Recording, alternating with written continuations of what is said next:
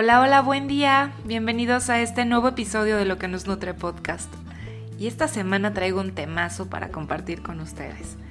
Esta semana quiero compartirles acerca de la neuroplasticidad cerebral. Y es que sabemos ahora que la meditación es un acelerador de capacidades que actúa específicamente sobre aquellos que practican con constancia y disciplina. Y si bien, bueno, en tiempos anteriores esta práctica se promovía en los templos y en las aulas de conocimiento, actualmente y a la vista de sus beneficios objetivos, se ha extendido a todos los campos de la sociedad. Educación, salud, las empresas, el deporte, solo por poner algunos ejemplos. Y tú sabes que para mí salud y desarrollo humano son dos aspectos que me fascinan y que además tienen que ver con los efectos derivados de su práctica. Y es así como sabios y místicos de todos los tiempos, de todos los lugares de la Tierra, han venido practicando el silencio consciente, al tiempo que también ya intuían el gran alcance que esto tendría. En la actualidad, las modernas neurociencias han objetivado esta intuitiva certeza con mediciones que nos tranquilizan porque nuestra mente racional tiene los datos duros que necesita y que desea saber y constatar lo que gana al meditar. Y es que ahora sabemos que ya está demostrado que el cerebro es moldeable, es decir, que crece y mengua en función de la gimnasia que éste haga.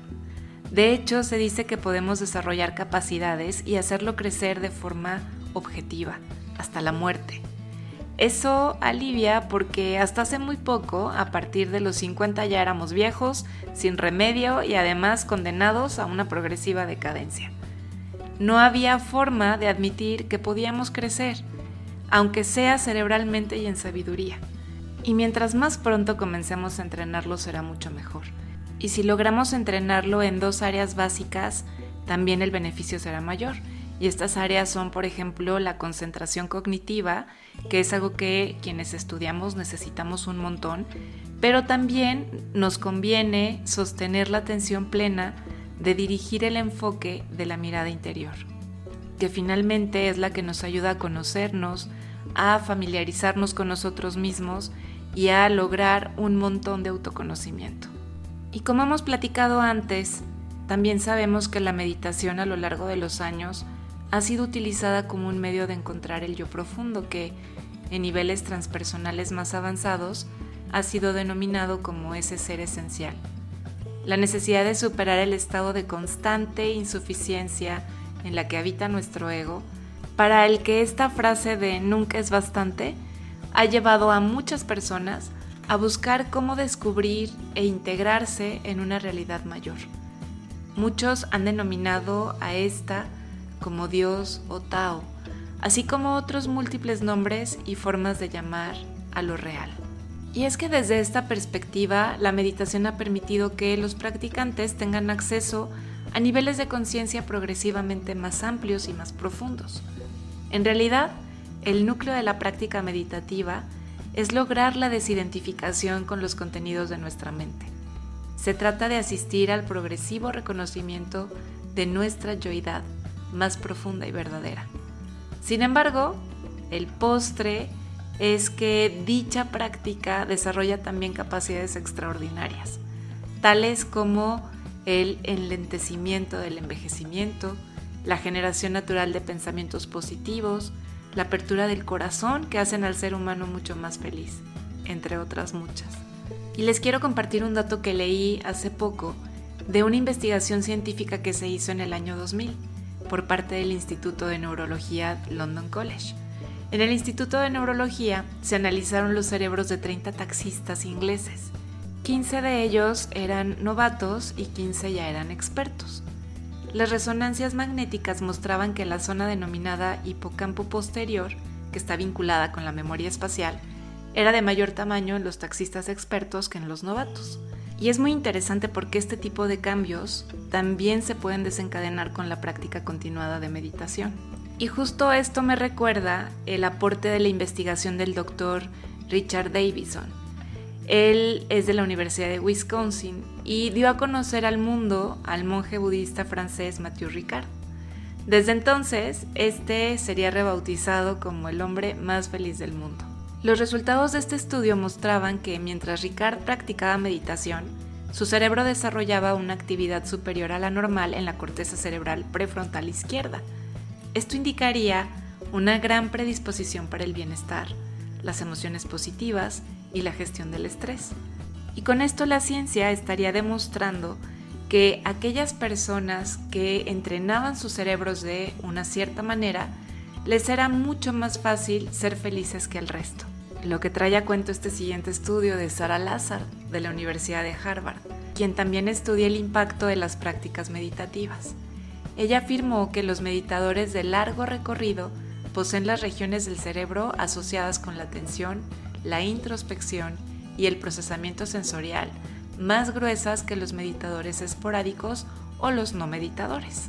Y también tenemos el estudio de Madad Goyal, que es investigador de la Universidad Johns Hopkins en Estados Unidos, y él veía las aplicaciones médicas de la meditación. Goyal revisó 47 estudios con 3.515 personas. Su revisión concluyó que las técnicas meditativas pueden ayudar de manera moderada a la recuperación de pacientes afectados por depresión y ansiedad. Y a esto que te comparto, día con día se le suma evidencia de muchísima calidad y de mucho valor, que confirma y valida que la meditación tiene un gran impacto benéfico en nuestros cerebros. Y con toda esta evidencia quisiera dejarte una pregunta para esta semana. Teniendo en cuenta la frase de invierte en aquello que un naufragio no te puede arrebatar, ¿en qué consistiría para ti esa inversión? Y recordando que quien se desarrolla puede aumentar sus capacidades cerebrales hasta la muerte, ¿consideras que llegar a ser un sabio amoroso y feliz es una buena forma de mirarse para cuando lleguemos a viejos? Pasemos entonces, después de estas preguntas, a las claves de este episodio. Y la primer clave es recordarte que el cerebro tiene la cualidad de la neuroplasticidad. Quien sigue aprendiendo y mantiene una actitud proactiva amplía sus capacidades neuronales de forma sostenida.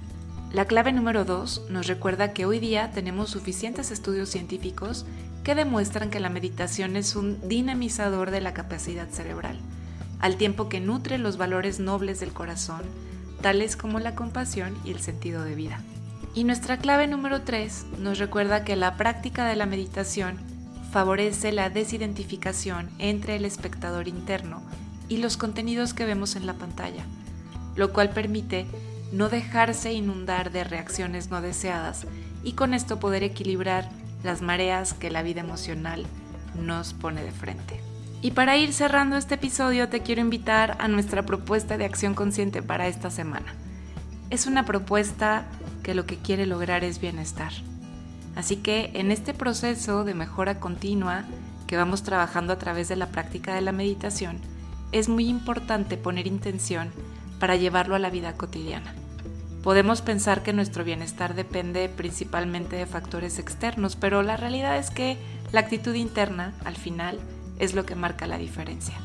Así que, durante el día de hoy y toda la semana, te invito a que lleves a cabo un cambio en tu vida o a que realices alguna actividad que te genere bienestar y gozo. Simplemente date permiso para elegir aquello que te hace feliz. Pues menuda tarea para esta semana. Así que con esto terminamos el episodio de hoy. Te agradezco muchísimo que estés por aquí y ya sabes que nos encontramos el próximo lunes para seguir cultivando juntos luz, sabor y nutrición en la vida cotidiana. Hasta muy pronto.